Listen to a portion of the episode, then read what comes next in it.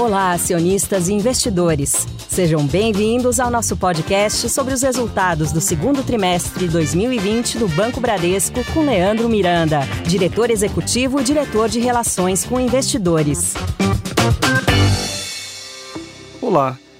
Nesta manhã, publicamos os nossos resultados do segundo trimestre de 2020. E neste podcast, vamos fazer um resumo dos pontos que consideramos mais importantes bem como outras explicações das principais linhas no trimestre.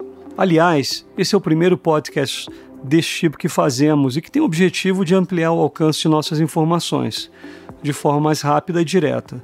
Por isso, qualquer comentário ou sugestão, por favor, nos enviem para que possamos evoluir nossa prestação de contas a vocês. Esperamos que gostem. Nesse segundo trimestre, tivemos um lucro de 3,9 bilhões de reais um crescimento de 3,2% frente ao trimestre anterior, e uma queda de 40,1% frente ao primeiro trimestre de 2019, devido principalmente às despesas com provisões, que atingiram 8,9 bilhões de reais. Apesar disso, nosso ROI voltou a apresentar crescimento, atingindo 11,9%. Vocês sabem o quanto o segundo trimestre foi desafiador, mas a sensação que temos hoje é que o pior já passou. O pior mês parece ter sido abril. Nesse sentido, nossos economistas melhoraram nesta semana a expectativa de PIB, agora para uma queda em 2020 de 4,5%, uma melhora significativa considerando a projeção anterior de uma queda de PIB de 5,9%. Para 2021, mantivemos nossa expectativa de um bom crescimento de 3,5%. Focamos ainda mais na redução e controle de riscos com mudança no mix de clientes de produtos. O trimestre mostrou um crescimento na carteira de crédito expandida de 0,9% sobre o trimestre passado e 14,9% na comparação com o segundo trimestre de 2019, com destaque para o segmento de corporate, que cresceu 4,5% sobre o trimestre passado. A carteira de pequenas e médias empresas caiu 3,6% e a carteira de pessoas físicas caiu 1,3% no trimestre. Neste caso, muito em função das linhas de cartão de crédito, veículos e crédito pessoal. O destaque positivo ficou com a linha de crédito imobiliário, que cresceu 6,2% no trimestre, com a manutenção de uma demanda firme e crescente. As captações tiveram um forte crescimento de 15% sobre o trimestre anterior e de 39% na comparação anual. Apresentamos também um desempenho sólido da margem financeira, com crescimento de 15,1% ao ano, com forte recuperação da margem com o mercado em função da melhora dos mercados em que atuamos e a manutenção de um sólido crescimento da margem com clientes de 8% ao ano, em função da expansão do volume, mais que compensando o efeito negativo do mix, com mais crédito de grandes empresas e o efeito negativo dos spreads, causado principalmente pelo tabelamento do cheque especial em 8% ao mês a partir de janeiro. O índice de inadimplência de 90 dias fechou o trimestre em 3%, uma queda de 70 basis points no trimestre. O índice de inadimplência fechou abaixo do primeiro trimestre em todas as linhas. O índice de 15 a 90 apresentou também um desempenho similar, caindo em todas as linhas. Esse desempenho deve-se principalmente ao movimento de apoio aos clientes, com prorrogações e renegociações de crédito. Além disso, um volume significativo de baixas e cessão de crédito já 100% provisionados. As prorrogações totalizaram 61 bilhões de reais. Os indicadores desta carteira nos dão o conforto de que a maior parte dos clientes que prorrogaram vão pagar suas dívidas. O perfil dos clientes que prorrogaram é muito similar ao perfil dos restos dos clientes que não prorrogaram. Um exemplo disso é que 93% dos clientes que prorrogaram não apresentam histórico de atraso nos últimos 12 meses. Na carteira renegociada, as provisões cobrem 68% da carteira total, muito acima das nossas perdas históricas. No segundo trimestre, elevamos nossas provisões de crédito, com a despesa de PDD expandida de 8,9 bilhões de reais, representando em termos anualizados 5,4% da nossa carteira. Nosso estoque de PDD total atingiu o nível de 9% da nossa carteira de crédito. O NPL Creation caiu significativamente no trimestre, atingindo 2,2 bilhões de reais, bem abaixo do provisionamento no trimestre. A queda do NPL Creation ocorreu em todas as linhas da nossa carteira. Considerando a queda do NPL e o reforço no provisionamento, nosso índice de cobertura de NPL por provisões atingiu 299%, comparado com 228% no primeiro trimestre. Trouxemos neste trimestre dois novos indicadores que reforçam a visão de que a nossa carteira está muito bem provisionada. Nosso índice de cobertura, excluindo os créditos 100% provisionados, que atingiu 602% no segundo trimestre, e o índice de cobertura, incluindo toda a carteira renegociada ao NPL, que mostra um índice de 124%.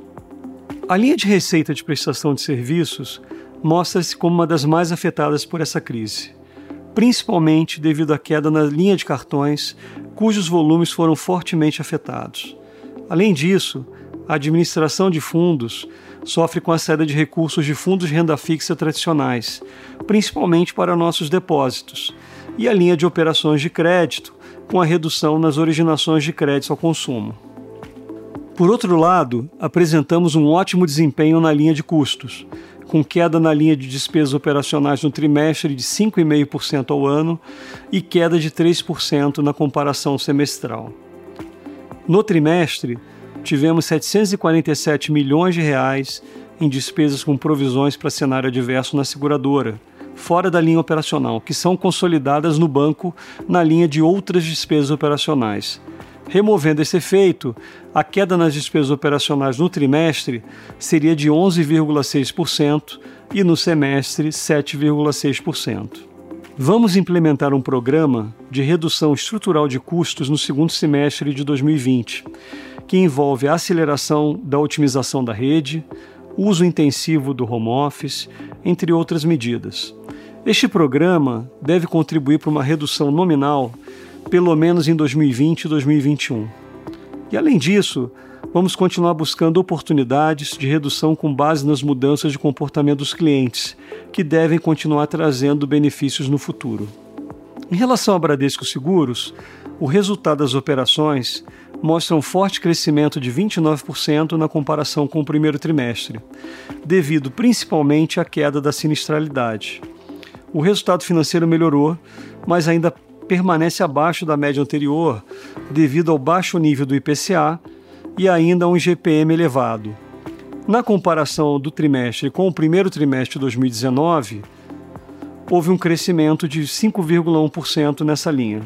Tivemos uma forte melhora em nosso capital, com o índice de capital principal subindo 120 basis points e o de capital Tier 1 subindo 110 basis points.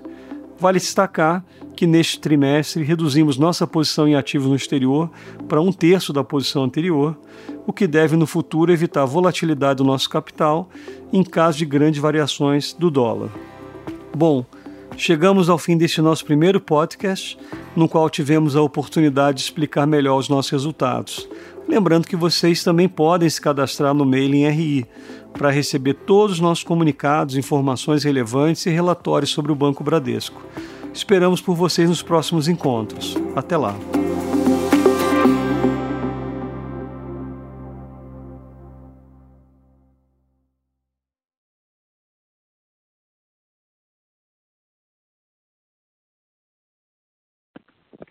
Bom dia, senhoras e senhores, e obrigada por aguardarem. Sejam bem-vindos à teleconferência sobre os resultados do Bradesco no segundo trimestre de 2020.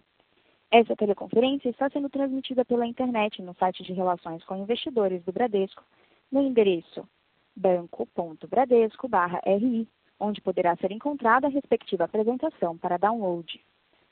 Informamos que há tradução simultânea para o inglês. Todos os participantes estarão apenas ouvindo a teleconferência e, em seguida, iniciaremos a sessão de perguntas e respostas, quando mais instruções serão fornecidas. Caso algum dos senhores necessite de assistência durante a teleconferência, queiram, por favor, solicitar a ajuda de um operador digitando asterisco zero. Antes de prosseguir, gostaríamos de esclarecer que eventuais declarações que possam ser feitas durante essa teleconferência, relativas às perspectivas de negócios da companhia, projeções e metas operacionais e financeiras, constituem-se em crenças e premissas da diretoria, bem como informações atualmente disponíveis para a organização. Considerações futuras não são garantias de desempenho. Envolvem riscos, incertezas e premissas, pois se referem a eventos futuros e, portanto, dependem de circunstâncias que podem ou não ocorrer. Investidores devem compreender que condições econômicas gerais, condições da indústria e outros fatores operacionais podem afetar o desempenho futuro da empresa e podem conduzir a resultados que diferem materialmente daqueles expressos em tais considerações futuras. Agora, passo a palavra ao Sr. Leandro Miranda, diretor executivo e diretor de Relações com Investidores. Bom dia a todos, bem-vindos à, à nossa conferência de resultados do segundo trimestre de 2020. Uh, eh, o Otávio Lazare Júnior, nosso CEO, vai proceder à apresentação e teremos aqui também a uh, nossa sala o André Cano, diretor vice-presidente, o Vinícius Albernaz, que é o CEO da Bradesco Seguros, e o Carlos Firetti, diretor e head RI. Otávio, com você. Muito obrigado, Leandro. Bom dia a todos e a todos. Sejam muito bem-vindos à nossa tele, teleconferência de resultados do segundo trimestre. De fato, o segundo trimestre foi um dos trimestres mais desafiadores que vivemos na história recente do banco, com a pandemia causando forte impacto na economia e perda de renda para parte dos nossos clientes e das famílias brasileiras. E num cenário como esse, sem precedentes, provisões e liquidez são fundamentais. Trabalhamos muito na adaptação do banco às novas condições operacionais, enfrentando a incerteza contra a evolução, contra a evolução da pandemia e o ritmo da abertura da economia. A partir de maio, possivelmente com a contribuição do auxílio emergencial e o início das reaberturas em outros países, começamos a ver uma melhora, ainda que tímida, mas uma melhora na atividade e na confiança. Hoje vemos um cenário econômico ainda difícil, mas talvez pudéssemos, pudéssemos dizer que aparentemente o pior momento já passou, a depender dos desdobramentos de uma reincidência ou de uma segunda onda dessa pandemia que estamos vivendo. Nesse primeiro slide, a gente traz alguns destaques do segundo trimestre de 2020, do primeiro semestre também. Essa semana, nosso economista-chefe, Fernando Norato, melhorou a expectativa de PIB de uma queda que estava projetada de 5,9%, trazendo para 4,5%. neste trimestre, nós tivemos um crescimento do crédito da ordem de 0,9% e 14,9% em 12 meses que foi puxado especialmente pelo segmento de pessoas jurídicas. Entre, a, entre as várias medidas adotadas pelo Banco Central, tivemos a liberação de compulsórios no valor de 24 bilhões. Todavia, entre abril e junho, liberamos 129 bilhões em créditos novos. Um dos grandes destaques do trimestre foi o processo de prorrogação de operações de crédito para clientes que não estavam atrasados ao final de fevereiro. O total dessas prorrogações somaram 61 bilhões, dando fôlego financeiro para os nossos clientes atravessarem esse momento de crise. Nós vamos mostrar vários detalhes das prorrogações, as características desses clientes que prorrogaram as operações e a qualidade de crédito nos próximos slides, demonstrando o relativo conforto que temos em relação aos créditos prorrogados também.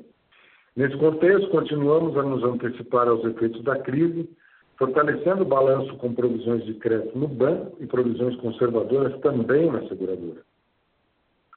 Nossa despesa expandida de provisão para perdas de crédito se elevou novamente nesse trimestre, chegando a 8,9 bilhões, refletindo o esforço de antecipação realizado pelo banco. E na seguradora também realizamos provisões precaucionais, que totalizaram 1,1 bilhão no semestre. Também vamos detalhar esses números à frente. Um outro destaque do trimestre foi o desempenho em custos, com forte controle em todas as áreas. Vamos detalhar à frente esses números e nossos planos para a redução de custos de maneira estrutural. E, além disso, nossa liquidez continuou a se expandir com aumento do volume de captações em 83 bilhões de reais no semestre. E, por fim, o índice de capital principal aumentou em 120 bips recuperando parte significativa da redução que tivemos no primeiro trimestre. Partindo para a página 3, a gente gostaria de falar um pouquinho aqui é, da nossa atuação durante a pandemia, em várias frentes, sobretudo entre com relação ao bem-estar dos nossos funcionários, o apoio aos clientes e as medidas de apoio à sociedade. Porque acreditamos que se dermos tranquilidade, se dessemos tranquilidade aos nossos funcionários, eles poderiam trabalhar com mais segurança e tranquilidade e, portanto, fazer melhor e atender melhor os nossos clientes. Em relação aos funcionários, uma das principais medidas foi a manutenção da maior parte em home office. Hoje, 94% das pessoas que estavam baseadas em escritório continuam e estão em home office, e 50% dos funcionários das agências em sistema de rodízio semanal, já que este é um serviço essencial que a gente tem que cumprir para a população. Um outro ponto de destaque, e que foi muito bem percebido pelos nossos funcionários, é que a corporação é, importou 500 mil testes sorológicos em parceria com uma empresa que nós temos é, participação, que é o Laboratório Fleury, para testar todos os funcionários da organização. Já realizamos 57 mil testes e os funcionários serão novamente testados no momento do plano de retorno que nós deveremos é, começar, talvez setembro, outubro, vai depender de como é, estiver a, a, pandemia neste momento e as curvas de contaminação. O nosso programa também interno, Viva Bem, fornece aos funcionários apoio e acompanhamento necessário no caso de dúvidas sobre a contaminação por Covid dos funcionários e familiares. Para os clientes, procuramos disponibilizar todo o apoio necessário para atravessar a crise. Nós prorrogamos 1,9 milhões de contratos de crédito, totalizando 8,9 bilhões em parcelas. E, além disso, nós fomos protagonistas dos programas de apoio à sociedade com doações para o combate à pandemia. Na página 4, um destaque para os canais digitais, porque, em função do distanciamento social ao longo dos últimos meses, uma aceleração da tendência de digitalização, dos clientes se consolidou. Adicionamos apenas no segundo trimestre mais 1,4 milhões de clientes do Mobile Bank. Além disso, adicionamos mais 900 mil correntistas com perfil digital. Só no último mês, mais de 100 mil pessoas abriram contas eh, no Bradesco, só no Banco Bradesco, no mês eh, de junho, pelo aplicativo, sem contar o Next e outros canais. A crise provocou uma redução da atividade econômica, um impacto negativo nas transações bancárias em geral. Mesmo assim, as transações no mobile bank cresceram 16% no trimestre e 33% no ano. Aliás, nos últimos 12 meses. E, por outro lado, houve uma redução muito significativa do volume de transações dos nossos caixas nas agências. Essa redução nos, da utilização dos caixas pelos clientes abre um espaço muito importante para o aprofundamento da transformação das nossas agências. Indo para o slide 5 agora, falando de Agro e Next e comentando um pouquinho também de transformação digital, uma das frentes do banco atualmente foi é, o principal transformação do banco é, tradicional para o mobile bank. Nesse sentido, recentemente nós introduzimos esse nosso novo app, que é o Mobile Bank, uma evolução importante frente à versão anterior, pois ele tem uma experiência muito mais rápida, com telas customizadas, onde os clientes, eles mesmos, podem customizar a sua tela, colocando as funções que eles usam com mais frequência. E também nesse slide, como eu disse, nós destacamos duas estratégias vencedoras, dois cavalos que estamos apostando, que é a Agro e o Next. A Agro Investimentos, a casa de investimentos, para todos os clientes que buscam uma plataforma aberta com ampla diversidade de opções de investimento. Em 2020, a Agro apresentou um crescimento de mais de 22% em sua base de clientes, atingindo 450 mil clientes. O app da Agro está integrado ao app do Bradesco e também, mais recentemente, ao Next. Ao Next. Acreditamos que há oportunidade de expansão importante na base de clientes da Agro já que temos atualmente mais de 50 bilhões de ativos custodiados na água, um crescimento de 7,7% no ano, mas vindo, parece pequeno, mas vindo de um momento em que esse mercado de ações caiu bastante. O Next, nosso plano, nosso banco nativo digital, com serviço gratuito, mantém uma trajetória de rápido crescimento. Atingimos 2 milhões e 700 mil contas em junho e acreditamos que poderemos atingir e vamos atingir mais de 3 milhões e meio de contas ao final de 2020.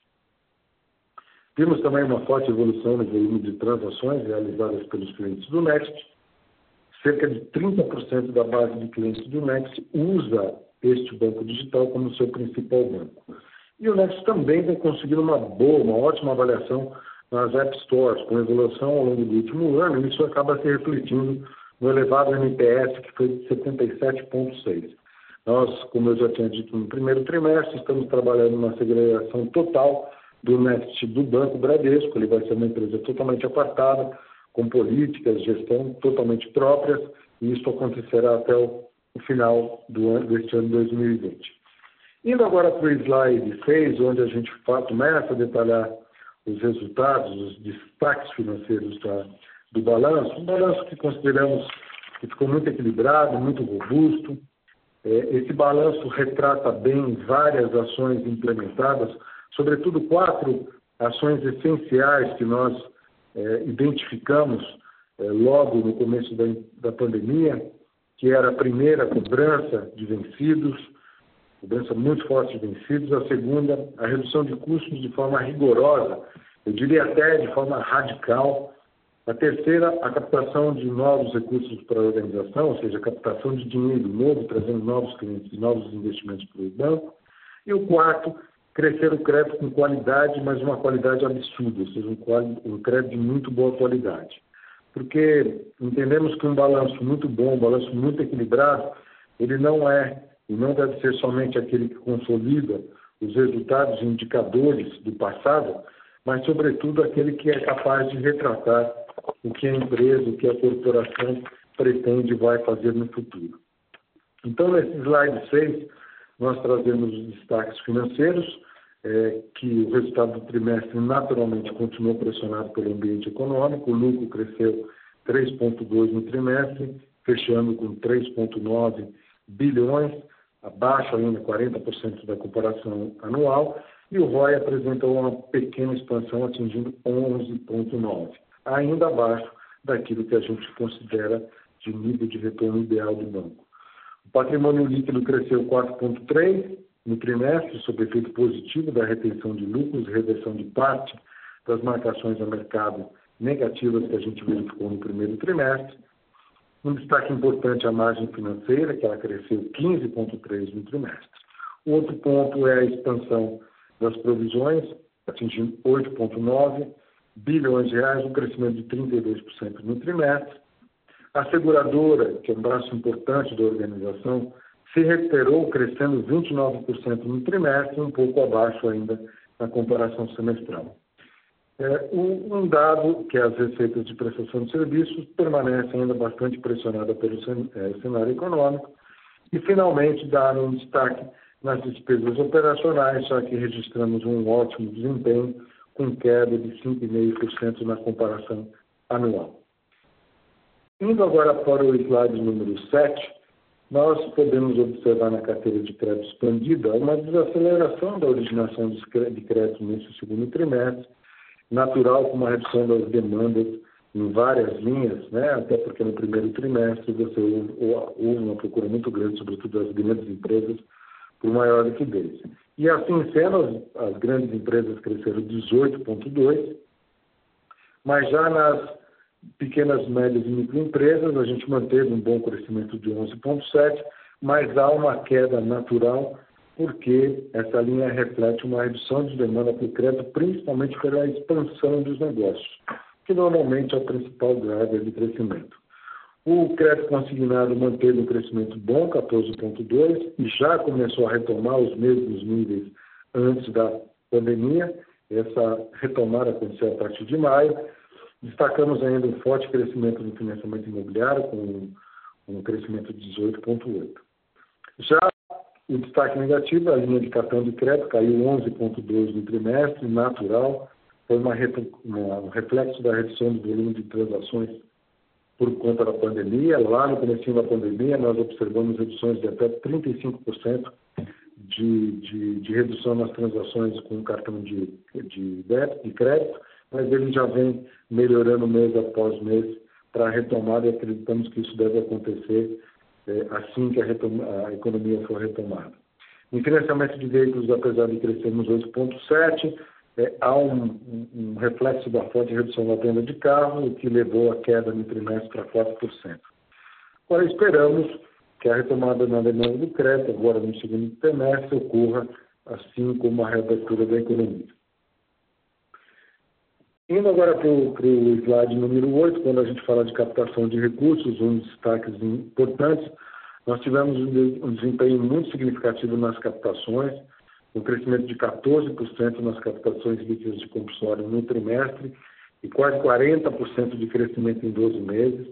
Adicionamos às captações do banco mais de 83 bilhões de reais no primeiro semestre de 2020. Isso acaba refletindo um pouco daquele movimento de flight to quality ocorrido nesse período de pandemia que nos levou a receber um volume significativo de depósitos. Um outro item, o índice de empréstimos em relação às captações, o loan to deposit, fechou o trimestre em 83%, um nível bastante, extremamente confortável. E destacando novamente aquilo que eu já mencionei no primeiro slide, que as ações do Banco Central para a redução do compulsório e injetar liquidez na economia, eles acabaram liberando para o Bradesco algo equivalente a 24 bilhões de reais de liquidez, mas só neste ano adicionamos à carteira de crédito 38 bilhões em crédito líquido de amortizações e se considerarmos as originações foram 129 bilhões, ou seja, muito mais do que os 24 bilhões que foram é, colocados, é, liberados em compulsório. No slide 9, slide 9 nós temos um, um novo slide aqui para as senhoras e para os senhores, que mostra a concentração de crédito é, do Bradesco.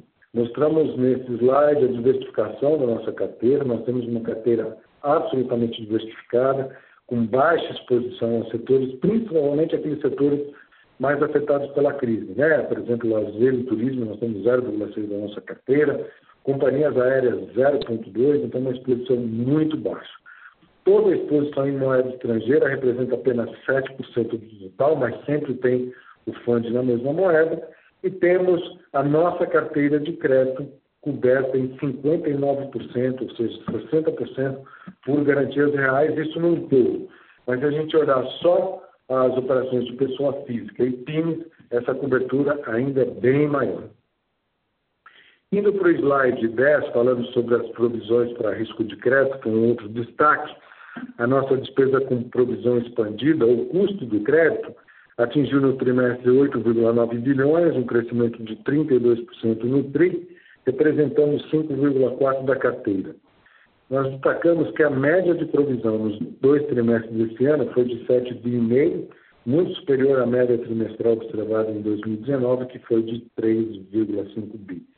Isso reflete o esforço de provisionamento que nós estamos fazendo através da constituição de provisão complementar, mas também já refletido na provisão requerida.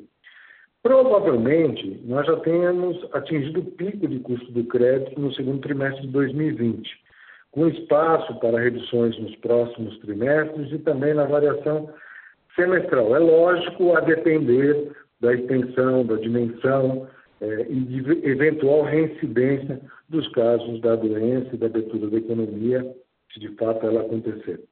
As constituições das nossas provisões, elas sempre ocorrem em função da expectativa de perda esperada, ou seja, das perdas futuras na nossa carteira de crédito. As provisões são embasadas por nossos modelos, considerando informações históricas e prospectivas, um pouco daquilo que a gente mostrou no primeiro trimestre, que foi feito o estudo pela área de risco, pela área de crédito, pegando os cenários mais agravados de 2008, crise de 2008, crise de 2016 e 2017, cenários esses que foram agravados pela pandemia, pois é um cenário que nós nunca vivemos é, no passado. Então, nós temos hoje uma provisão de crédito total em nosso balanço de 43 bilhões de reais, o que representa 9% da carteira de crédito e que nos dá relativo tranquilidade de que estamos bem provisionados para qualquer problema que possa acontecer. Lembrando que atualmente temos um volume maior de operações com garantia do que nas crises de 2008, de 2015, e, portanto, com menor risco. Assim, nós consideramos que estamos muito bem provisionados para o momento, mas continuaremos avaliando o cenário e faremos novos ajustes quando e se necessário. Mudamos agora para o slide 11, que fala dos índices de inadimplência, também dos destaques do balanço. Esse índice apresentou redução em todas as linhas, tanto do índice over 90 como os índices de 15 a 90 dias. A redução, nesse momento, deve-se, em boa medida, às prorrogações e às renegociações que realizamos, além do índice de inadimplência total, tradicional, aquele que nós já mostramos todos os trimestres, nós também trazemos nesse trimestre uma nova informação, que é o índice excluindo-se os créditos que já estão 100% provisionados, que é este, este gráfico do lado direito dos senhores eh, e senhoras na, na, parte de cima, acima de 90 dias. O índice de inadimplência neste conceito seria bem mais baixo, de 1,2 para o NPL total, reforçando a, a, a percepção que estamos muito bem provisionados. O NPL Creation, na página 12, o que a gente observa nesse trimestre é que apresentou uma redução muito significativa para 2,2 bilhões, vindo, portanto, de 7 bi no primeiro trimestre para 2,2, também em função de renegociações e da venda de carteira de 1 bilhão que nós fizemos, carteira essa que já estava 100% provisionada. A redução ocorreu em todo o segmento da carteira de crédito e a provisão que realizamos no trimestre representou 398% do NPL Creation de 2,2 bilhões. Indo para o slide 13, também uma, boa informação, é, com a redução do NPL e o reforço da provisão que nós fizemos no trimestre, o índice de cobertura do NPL 90 dias no segundo TRI elevou-se fortemente, atingindo 299%, contra 228% que nós tivemos no primeiro TRI. Mostramos também o índice de cobertura para cada segmento da carteira, para pessoas físicas, 189, mil, mais de 1.000% para grandes empresas, porque a imprensa é menor, e 375% para as pessoas, para as pequenas, médias e microempresas. Trazemos nesse gráfico também um outro indicador de cobertura, excluindo-se os créditos 100% provisionados do índice. Por esse conceito, o índice de cobertura total atingiria 602%, a primeira linha do gráfico, comparado com 425% no trimestre anterior. Além disso, nós mostramos o índice de cobertura incluindo a carteira renegociada aos créditos inadimplentes. Este índice de cobertura, que é essa última linha roxinha, o índice de cobertura nesse conceito ficaria em 124%. Portanto, Todos esses indicadores mostram que estamos muito bem cobertos com provisões para enfrentar esse ciclo de crédito.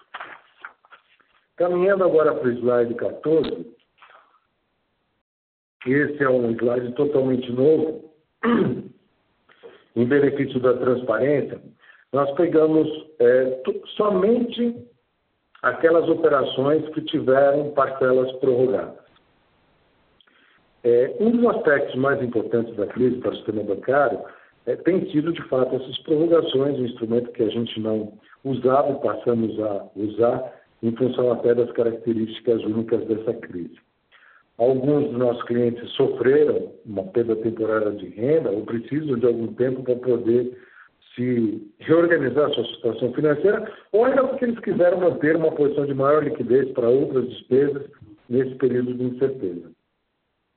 Agora, um dado bem interessante é que o perfil médio dos clientes que prorrogaram as operações é muito próximo do perfil médio dos clientes que se mantiveram em dia, confirmando a tese de que esses clientes atrasaram apenas ou atrasam apenas por questões absolutamente circunstanciais. Então, se a gente vê ah, o perfil desses clientes que prorrogaram operações ou por 60 dias ou por eh, uma nova pernada de mais de 60 dias, né, que somaram 1,9 milhões de parcelas, com saldo total é, dos contratos de 61 bilhões, mas que as parcelas representaram 8,9 bilhões, 93% desses clientes não tinham qualquer histórico de inadimplência nos últimos 12 meses. 71% dos, desses clientes, ou dessas operações, melhor dizendo, são operações com garantia real. 96% desses clientes são clientes que têm rating de A, de A até C, ou seja, ratings muito bons. E o outro item é, esses clientes que prorrogaram suas operações têm um tempo médio de relacionamento com o banco de 14 anos, ou seja, clientes que têm um longo relacionamento com a organização e, portanto, é, com uma perspectiva de inadimplência sempre bem menor.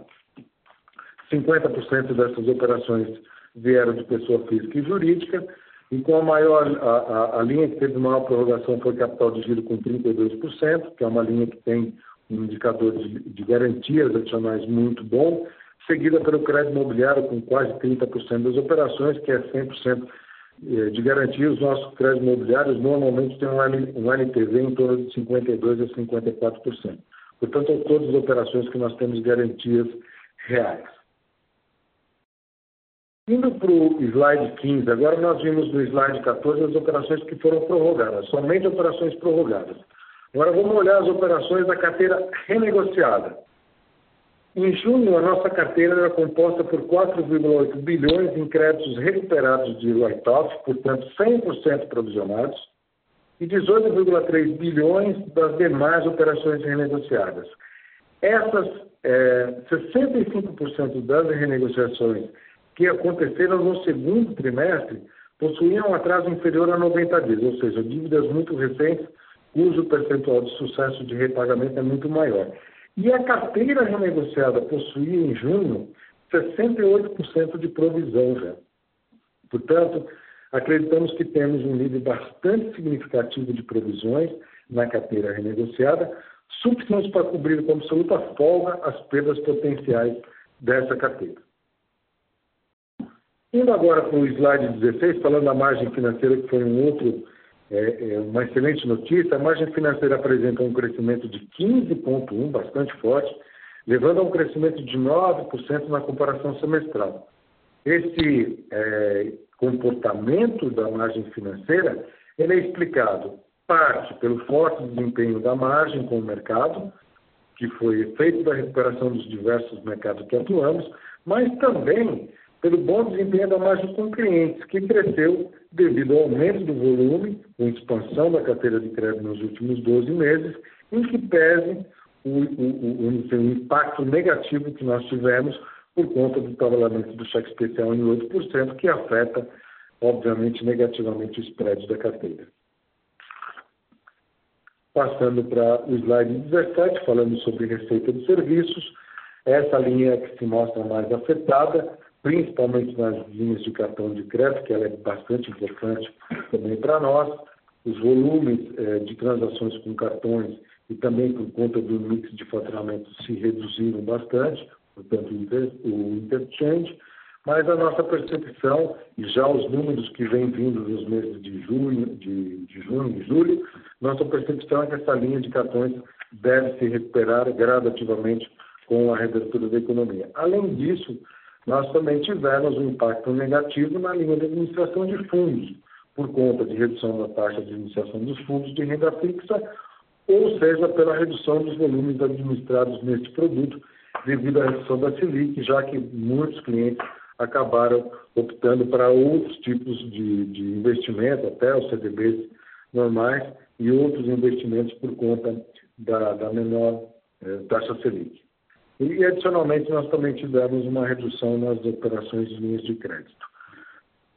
Indo para o slide 16, desculpa, para o slide 18, onde a gente fala sobre custos, que é uma das, um dos pilares mestres do nosso trabalho aqui também na organização, é, nós tivemos na linha de despesa operacional um desempenho muito adequado no trimestre, as despesas operacionais, incluindo outras, apresentaram uma queda na comparação anual de 5,5% e 3% no semestre, na comparação semestral, Tivemos um ótimo desempenho na linha de pessoal, com queda de 12% no trimestre e também uma queda nas despesas administrativas de 2,6%.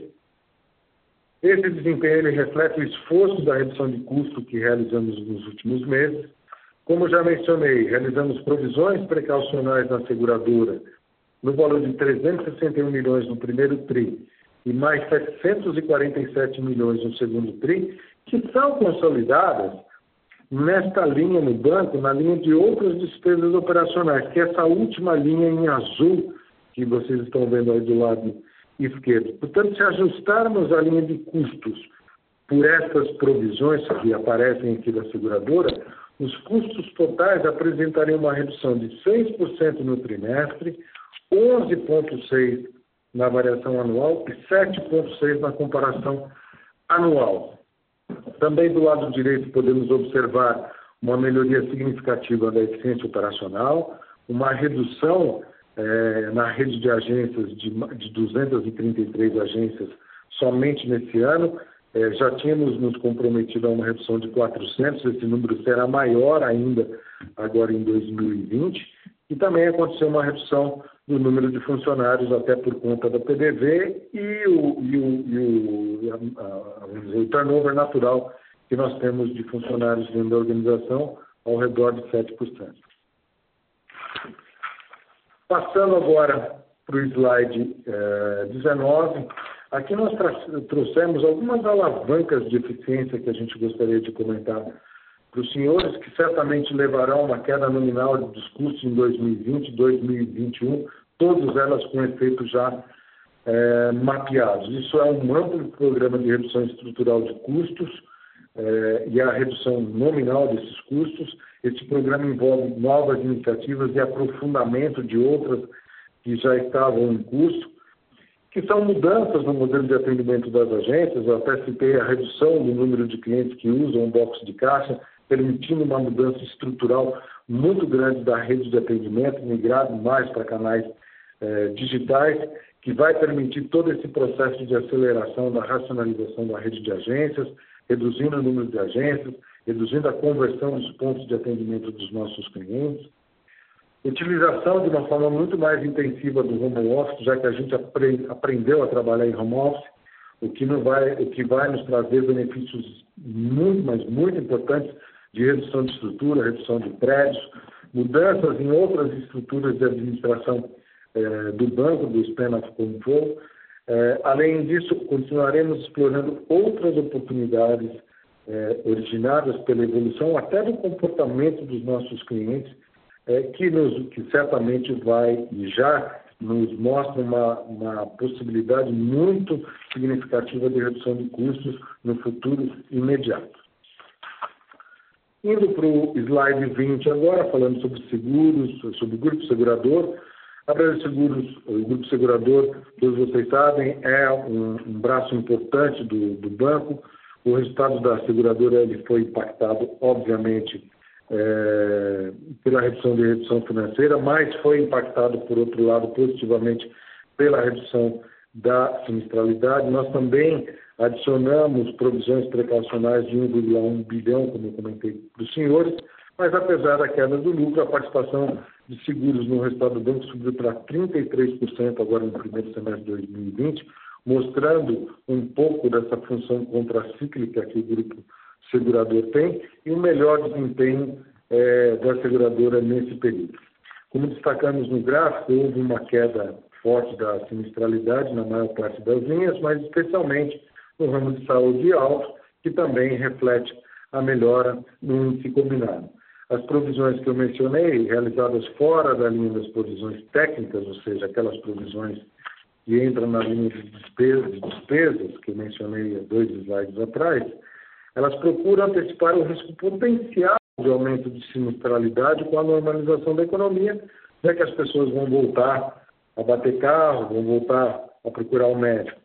E isso nós incluímos no gráfico de simulação dos efeitos das provisões na sinistralidade e no índice combinado, que é esse gráfico tracejado que está ao lado direito das senhoras do senhor.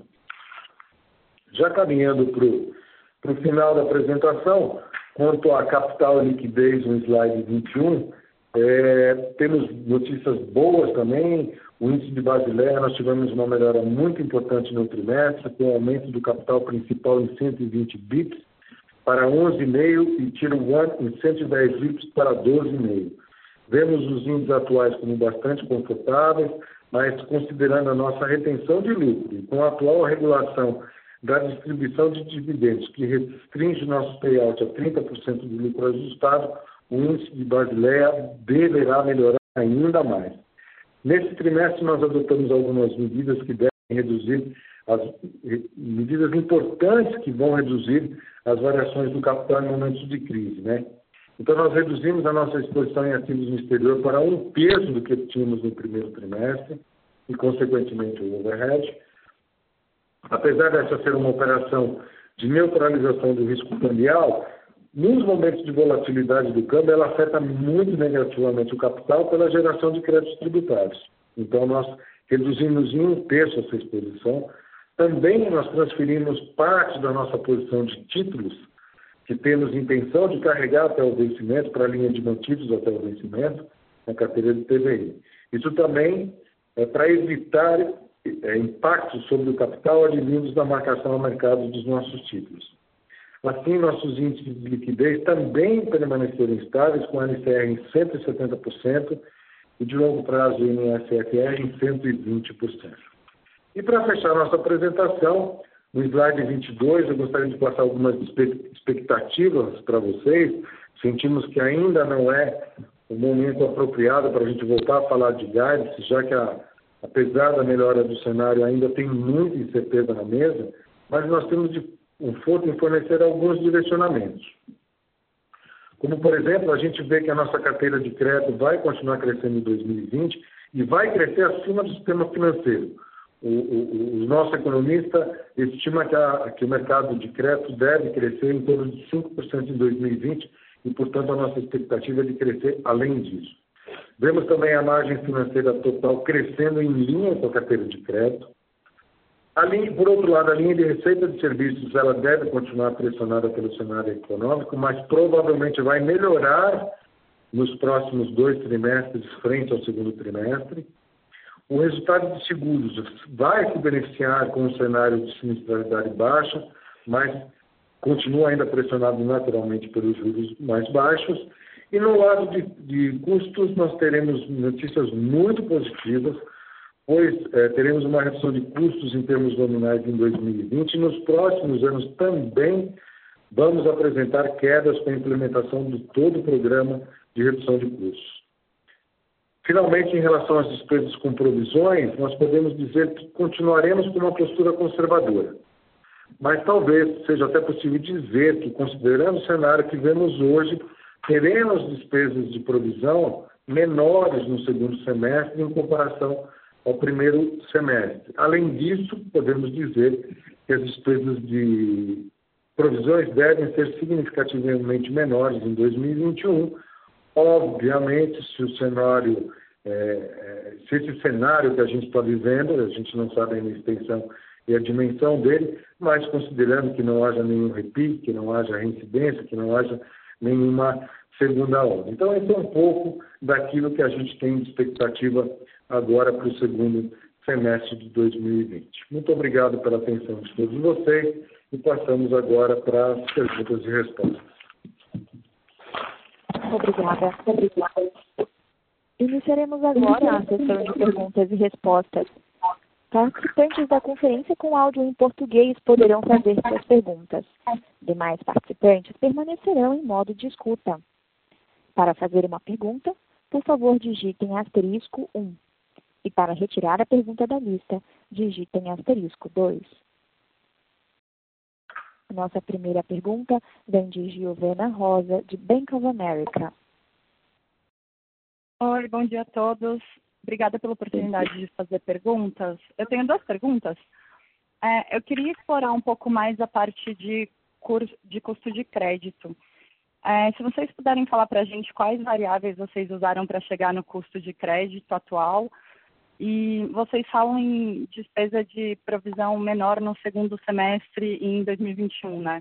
Quando a gente olha para o seu nível, nível de cobertura, incluindo a carteira renegociada, ele está em linha com a média histórica que vocês apresentaram.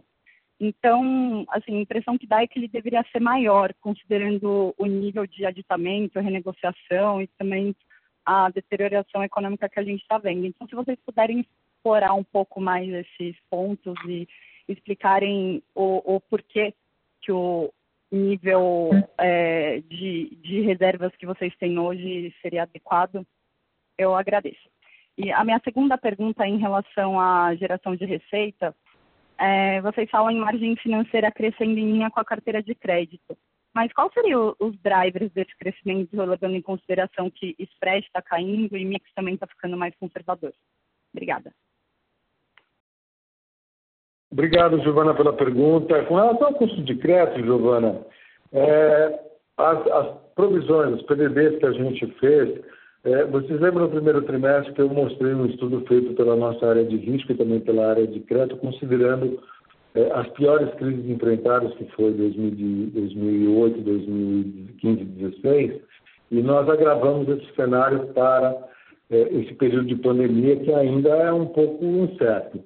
Então, os, o, o, a capacidade do banco de gerar resultado, a capacidade do banco de gerar lucro, nos deu, nos deu tranquilidade de fazer novas provisões agora no segundo trimestre também. Então, quando a gente olha é, as operações que foram é, postergadas, a gente olha o perfil dos clientes que postergaram essas operações, é um, é um perfil muito adequado de pessoas que é, normalmente pagam muito bem as suas operações.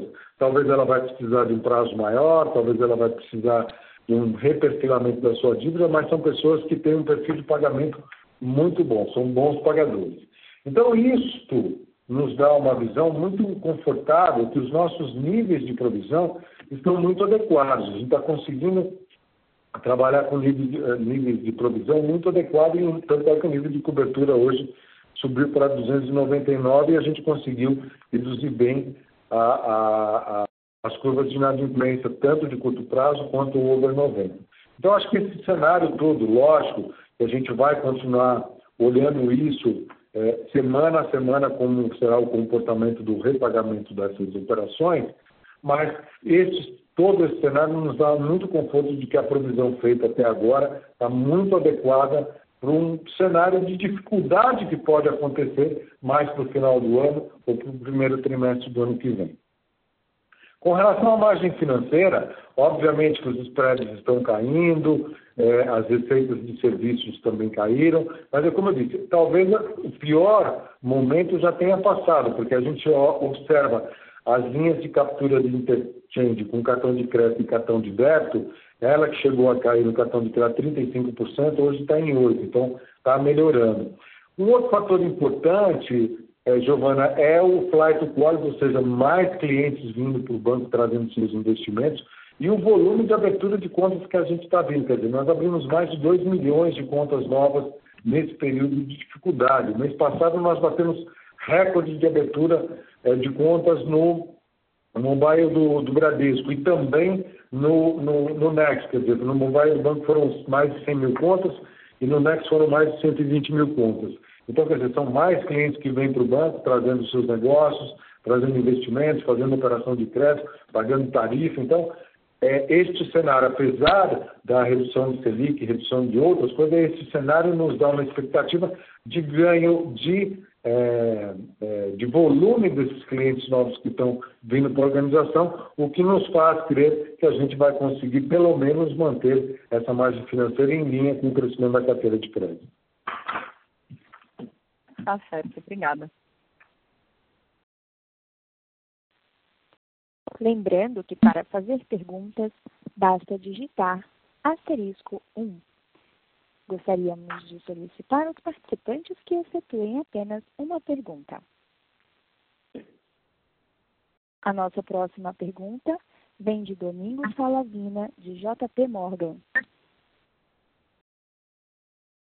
Opa, obrigado, bom dia a todos.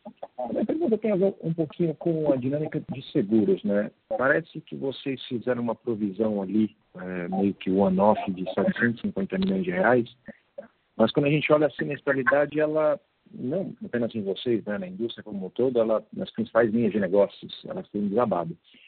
É, e algumas dessas coisas me parece é, que deveria ter um, um, um efeito compressão de, de, uso depois. Né? Então, no automóvel, por exemplo, os 30% de sinistro é batida. Se a pessoa não bateu em janeiro, em março e abril, não deveria bater duas vezes no segundo semestre e por aí em diante.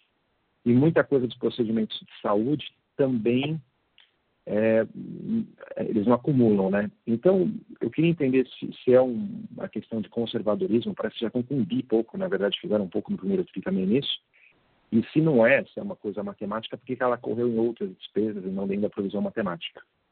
A segunda é, pergunta é só o nível de confiança com a despesa não crescendo nominalmente nos dois anos também, que eu achei é, bem, bem agressivo. Obrigado. Oi, Domingos, obrigado pela pergunta. Primeiro eu vou passar para o Vinícius da seguradora que está aí, nosso presidente do grupo segurador, e pode te esclarecer regularmente essa informação. Por favor, Vinícius.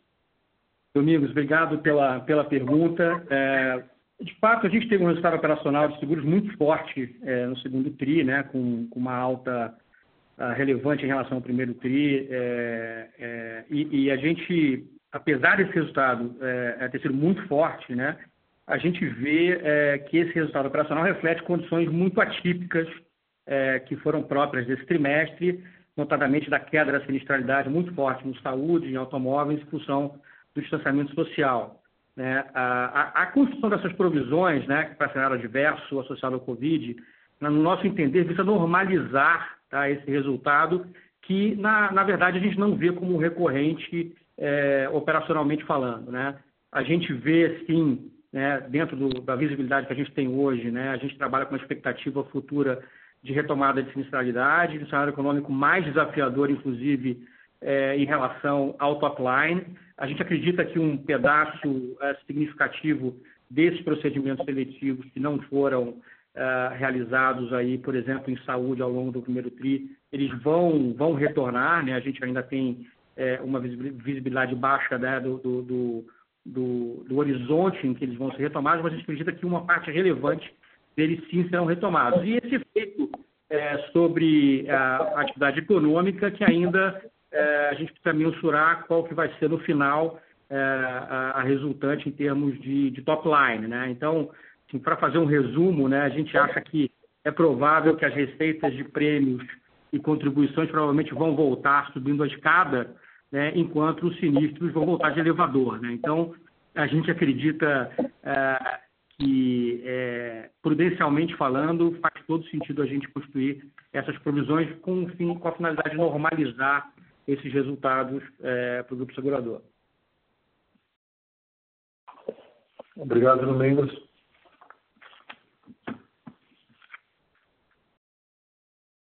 A nossa próxima pergunta vem do senhor Jorg Friedman, do Citibank. Pode prosseguir.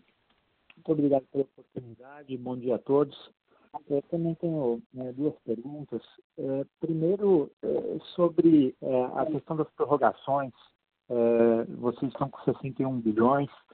É, o último número que eu ouvi, é, mais atual, né, depois do fechamento do trimestre, daí a conta de que isso já poderia estar chegando próximo dos 65 bilhões, saber se esse número confere, e saber também se vocês já começaram a ter, na verdade, clientes saindo do grace period, e qual foi o comportamento dos clientes que saíram. E nesse sentido, quantos clientes estão esperados que saiam do grace period a partir é, é, desse trimestre, desse terceiro trimestre. É, essa é a minha primeira pergunta. E a segunda pergunta, só se vocês pudessem dar um pouco mais de color é, desse NII com o mercado e quanto disso vocês acreditam que é estrutural para ajudar a gente a estimar aqui é, esses números para frente. Obrigado. Jorge, bom dia, obrigado a, a, pela sua pergunta. Com relação às prorrogações, uh, Jorge, o que a gente. Eh, você tem razão, o número é esse mesmo, 65 agora em julho. Você vê o crescimento agora ele já está sendo mais marginal, né? É, em relação ao, ao 61 que a gente tinha. Agora, uma característica importante, aí a tua pergunta foi bem apropriada, tem períodos que nós podemos dar, nós demos 60 dias de prorrogação, ele poderia dar uma nova pernada de 60 dias. 65% dos clientes ficaram na primeira plenária, não quiseram prorrogar mais. E desses 65% que não deram outra prorrogada, o índice de inadimplência está em 3,2%. Então, pouco, então 35% só que jogou para a segunda pernada de 60 dias e que vai vencer agora, dependendo do mês, né? Que ele fez, que foi abril, foi maio, que vai vencer somente lá em setembro, outubro, novembro. Então, os vencimentos foram lá para frente. Então, por isso que eu digo que, a, que, a, que as características né, é, desses clientes que fizeram prorrogações são características muito boas de bons pagadores. Então, talvez lá na frente, olha, a gente tenha que, para aqueles que não conseguiram ou estão enfrentando um problema de desemprego, talvez, talvez você fazer uma, uma, um reperfilamento da dívida dele, uma reorganização financeira da, vida, da dívida dele, mas a perspectiva de recebimento ela é muito boa. Mas lógico a gente tem que esperar tudo, é, os efeitos e a extensão desse, dessa pandemia que a gente está tá vivendo agora, porque até agora não tivemos uma solução definitiva. Mas o cenário é de, de, de, de clientes de bom perfil de pagamento. E a outra pergunta. Otávio, só se eu puder fazer um follow-up rapidinho aqui, que esse, essa informação é muito rica, eu acho. É, então, você comentou que é 3,2% de NPL é, desses clientes que não quiseram prorrogar. Isso aqui seria o NPL é, acima de 60 dias, é isso? Não, não, não, não, não. É, é inadimplência. Aqueles clientes que prorrogaram, é porque, vamos lá, deixa eu só explicar. Aqueles clientes que prorrogaram os 60 dias, a primeira parcela venceu em julho, em julho, certo? Porque ele prorrogou abril, ele prorrogou abril e maio normalmente, e a primeira parcela venceu em junho. Quem prorrogou maio e junho, a primeira parcela vai vencer em julho. Então, essa é uma inadimplência no máximo de 30 dias, ok? É, perfeito, perfeito. Ficou claro? E essa inadimplência que é de 3,2, ô Liori. Perfeito, tá ótimo, tá entendido. E a outra pergunta, o, o Firete? Outra pergunta. Era do, o que, que era, Iori, do NII? É, não, só sobre o NII com o mercado, se vocês podiam dar um pouco mais de color sobre é, o que, que é a parte estrutural para que a gente consiga estimar isso melhor é, daqui para frente. É, bom, a gente, a gente não faz uma abertura da, dos, dos componentes, mas você tem dentro do NII uh, é, com o mercado as operações comerciais da tesouraria, swaps, derivativos, etc. Uh, ah, nós temos lá dentro uma LM, que é basicamente a gestão de ativos e passivos, o retorno do capital de giro próprio uh, uh, do banco. E também uma posição de, de trading, muito baseada em flow trading, trading em cima de, de, de fluxos, Uh, então, assim, esses são os componentes dessa margem para o mercado. Uh, a parte do LM tem uma característica estrutural, uh, a parte do, da, da, aplicação do capital de giro próprio, a, a, parte comercial também, é um negócio onde a gente tem crescido ao longo dos, dos, últimos, do, dos últimos anos. Então, acho que é um pouco esse, o, esses são os componentes. Perfeito. Obrigado, obrigado.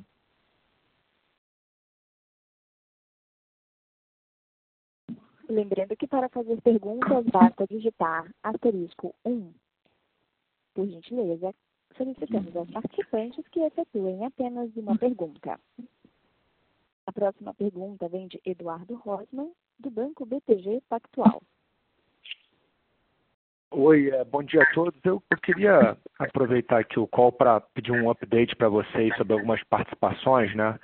Acho que o Next, vocês falaram que pretendem, vamos dizer, spin-offar vai, do banco até o final do ano. Queria saber qual que é a ideia ali, se é partir para um IPO, se faz sentido trazer um, algum sócio estratégico. E se tem algum update no caso da Ágora, né? Se faz sentido também fazer esse spin-off da Ágora.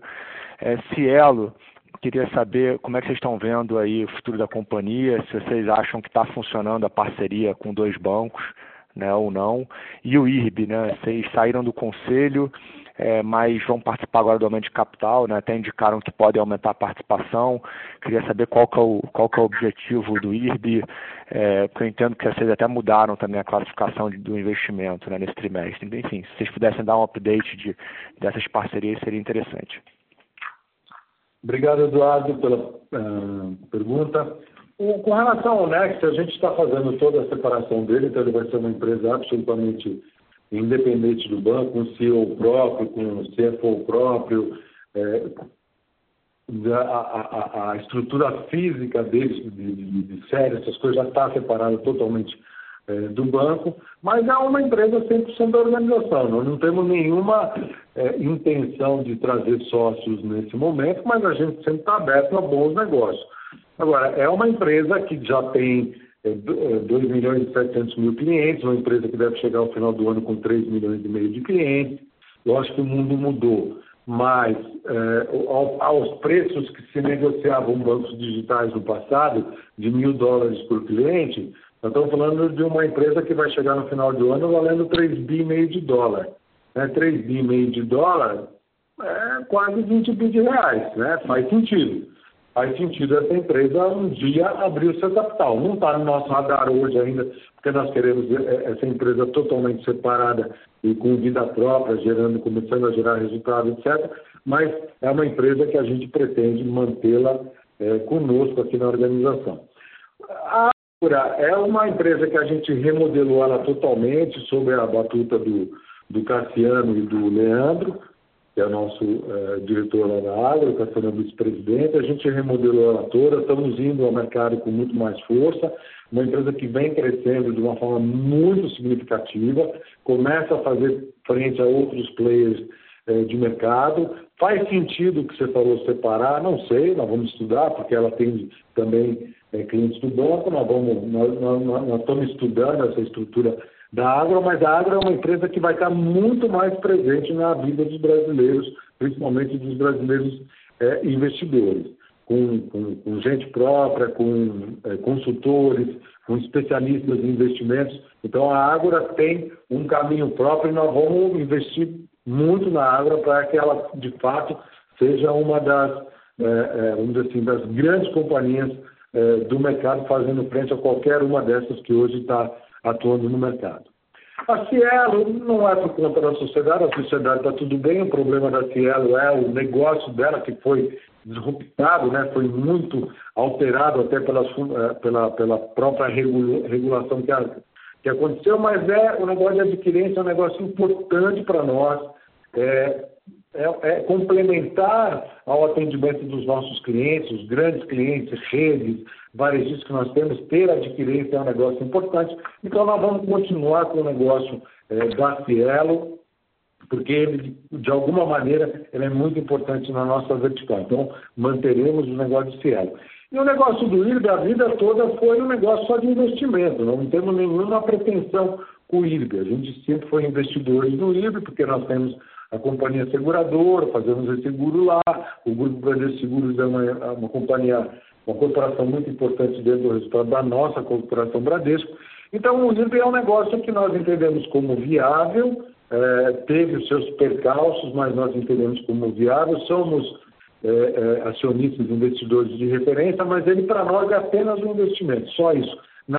Além disso. Como nós ainda acreditamos é, no negócio, como nós acreditamos no negócio, entendemos que seria razoável nós, o outro acionista, fazer esse, acompanhar esse aumento de capital que a privada que a companhia fez e aportamos recursos lá, porque a empresa está é, se resolvendo dos problemas que aconteceu. Mas para nós ele não passa de um investimento.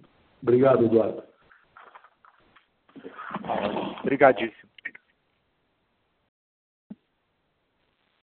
A nossa próxima pergunta vem de Gustavo Schroden, de Goldman Sachs. É, boa tarde, pessoal. Obrigado pela oportunidade. Eu tenho uma pergunta também. Na, na, realidade, na realidade, eu queria fazer um follow-up sobre a questão de asset quality ainda. É, ficou bastante comentado a respeito da, da, da parte de despesa de provisão e, e, de custo de crédito.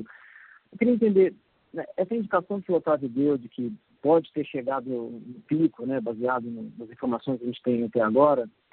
Para qual nível de inadimplência vocês trabalham com essa, com essa, com essa premissa de pode ter chegado no pico? Né? Eu queria entender qual a dinâmica de inadimplência daqui para frente, né? Que ela caiu agora nesse trimestre, baseado nas, nas, vamos dizer assim, nessa, no grace period que foi dado e, e, em condições especiais. Eu queria entender o que, que a gente deve esperar de dinâmica de NPL daqui para frente.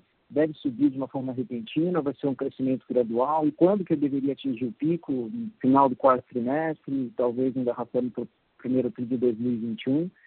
Essa seria a minha primeira pergunta. E a segunda pergunta seria relacionada a não falar na, na, na, pergunta sobre despesas, eh, despesas operacionais. Né? Vocês indicam que pode ter uma queda nominal em 2020 nos próximos anos. E eu queria entender, se você pudesse quantificar um pouco mais aqui, vocês têm algum plano de contínuo aqui de redução do número de agências, uma reestruturação organizacional, enfim, se vocês pudessem dar assim, um pouco mais de informação aqui para a gente, talvez para a gente ter um pouco mais de confiança de que é, é factível uma queda nominal nos próximos anos das despesas? Obrigado. Gustavo, obrigado pela pergunta. É, com relação à inadimplência, obviamente que houve uma redução, você notou aí, ele deve ter uma, um crescimento agora mais é, tranquilo, não vai ser pico, vai ser um crescimento mais gradual. Ele deve atingir é, vamos atingir o pico lá no primeiro trimestre do ano que vem. É, a, a, a, a, depender da continuidade ou não, se descobriu uma vacina agora que está sendo testada. Então, mas assim, em linhas gerais, dado o cenário de hoje, olhando a fotografia e não o filme, ela deve crescer de forma gradual e atingir o pico no primeiro trimestre de 2021. Com relação à queda nominal, essa queda nominal ela vai continuar crescendo, nós estamos trabalhando para que de fato isso seja ainda mais é, intenso e diversas ações, como eu citei aqui. Mas, por exemplo, encerramento de agência que você comentou, quer dizer, nós já, é, é, é já tínhamos previsto fechar em torno de 400 agências nesse ano de 2020. Esse número será maior do que 400, é, é, certamente será maior do que 400. E, além disso, uma transformação do funcionamento das agências já existentes. Então, isso vai trazer com que haja uma redução de custos muito importante. Por exemplo, quando você transforma uma agência em unidade de negócio, essa agência não precisa mais de três vigilantes, não precisa de uma série, não tem, tem atendimento de caixa. Então, só para você ter uma ideia, cada vigilante custa 10 mil reais por mês para um banco, para qualquer um dos bancos. Então, são reduções é, é, estruturais que vão fortalecer e, e, e referendar essa queda nominal que você se referiu. Obrigado, Gustavo. Tá ótimo, tá ótimo, obrigado. Nossa próxima pergunta vem de Tiago Batista, do Banco UBS. Pessoal, uh, boa tarde agora. Eu tenho duas perguntas. A primeira uh, em relação ao capital do banco.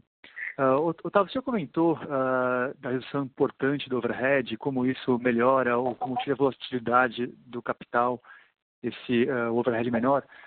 O meu ponto é, com, com, essa redução importante do overhead, muito provavelmente nenhum do banco vai ter o overhead como tinha antes, qual o nível de capital que o banco imagina que seja o, ponto ótimo, considerando essa menor volatilidade de capital dado o fim do overhead? E a segunda, em relação ao PIX, a gente em alguns meses vamos ter, vamos, vai, vai o PIX, como vocês estão vendo esse processo? Se tem mais a ganhar uh, com questão de custos, tem de custo de, de, de cash, de, de papel moeda, tem mais a perder com fim de TED e outros serviços. Como você está vendo a implementação do Pix uh, em alguns meses?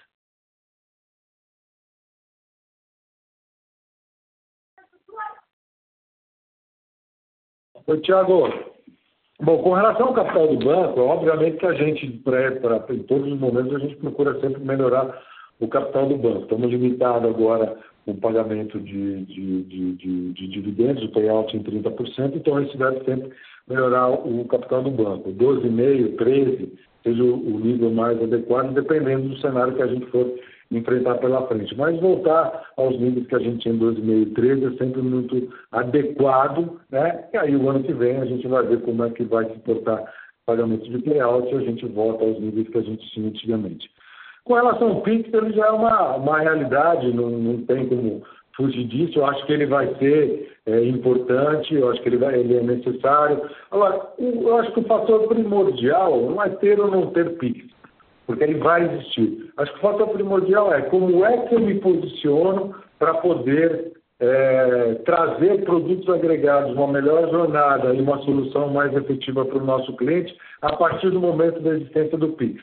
É porque o Banco Central vai determinar que o PIX seja inserido em todos é, os apps de todos os bancos ou aqueles que tenham acima de 500 mil é, clientes. Então, mais importante do que o, o, o PIX é qual é a jornada que eu ensino e qual é a jornada que eu entrego para o meu cliente a partir da utilização do Pix. Tende, é só uma tendência, tá, Thiago, de que o Pix, as pessoas, para pagar as coisas menores com QR Code, fazer transferência de menor valor, vá direto no Pix para fazer. Isso não é uma verdade absoluta, quer dizer, pega o mercado, pega o mercado uh, de, de, inglês, ou pega o mercado. Vamos pegar o inglês primeiro. Quer dizer, hoje 27% mais ou menos do mercado inglês está usando a transferência. Pega o mercado indiano, que foi um outro, uma outra situação, que lá não tinha, as pessoas não tinham conta, o dinheiro lá, você lembra aquele problema de dinheiro que tinha na, na na Índia foi implementado lá está em 30% de utilização. Eu não sei, o brasileiro é meio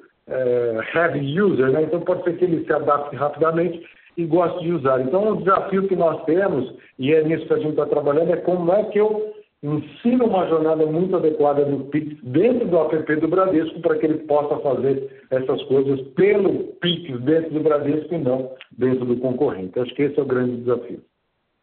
Obrigado, Thiago.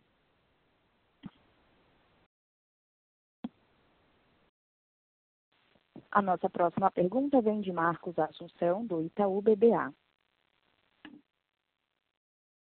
Boa tarde a todos. É, uma pergunta um pouco diferente aqui com relação à reforma tributária. É, se vocês puderem dar as primeiras impressões aí com relação a esse primeiro braço da reforma que foi anunciado aí da unificação do PIS/COFINS, criação do CBS, e eventualmente também o que, vocês estão esperando para as próximas é, para o futuro das próximos próximos braços aí que ainda devem ser anunciados, né? Inclusive com potencial aí de tributação de dividendo, fim do juros sobre capital próprio e eventualmente até uma discussão sobre aumento de taxação para alguns setores específicos. Uhum. Marcos, é, o assunto da reforma tributária ele é preponderante e não dá mais para o país fugir dele, né? Eu diria muito mais do que uma reforma tributária, é uma simplificação tributária. Né? Porque o grande problema que nós temos no Brasil hoje é a quantidade de impostos que as empresas, não só as pequenas, mas as grandes também, têm que lidar no seu dia a dia. Né? Eu lembro a você que, por exemplo, só na minha área aqui de auditoria fiscal que cuida disso, eu tenho 240 pessoas só para poder lidar com impostos que a gente tem diferente é, no Brasil inteiro, principalmente por esses problemas de município, o, o, município poder regular uma, um ISS ou algum tributo. Então, é, esse arcabouço tributário no Brasil é muito complicado. E você sabe bem as discussões que a gente tem que acabar tendo com é, é, os órgãos reguladores, indo até a justiça, para poder se, é, assim, se proteger de algumas autuações que a gente acaba sofrendo sem nenhuma é, razão de ser, porque nós estamos respeitando a regulação existente. Então, não é nem o custo do imposto em si, que no caso da reforma tributária, a primeira decisão aí é aumentar o nosso imposto. Né? Nós, bancos aqui, vamos passar de 4,65 e para ir para 5,80. A gente vai pagar mais impostos ainda.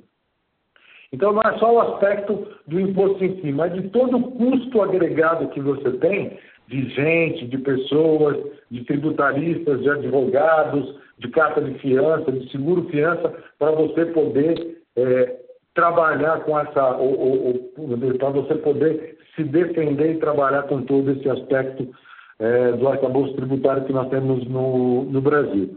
Então, agora, com relação à necessidade da reforma tributária ou da simplificação tributária, eu acho que nela não, não cabe discussão. A gente precisa disso no país e, mesmo que diretamente ela não seja benéfica, aí eu estou falando a nós, bancos, ou às nossas empresas, eu diria para você que indiretamente o custo que a gente vai ter, a redução de custo que a gente vai ter para gerenciar, para fazer o handle desse assunto, esse assunto de, de, de de tributos no Brasil vai ser muito significativo, porque a quantidade de gente envolvida é muito grande.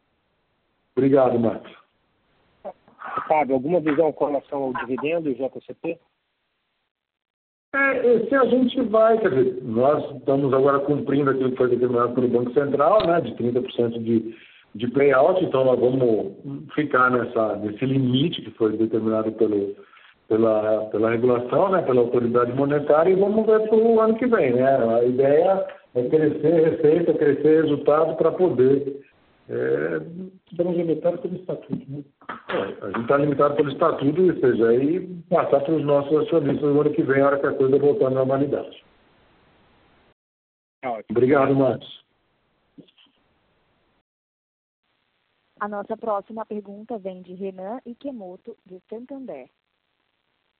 Oi, oi, boa tarde, pessoal. Tem um follow-up aqui na, na parte de seguros. O Vinícius comentou sobre os 747 milhões, mais para normalizar né, o que é sinistralidade.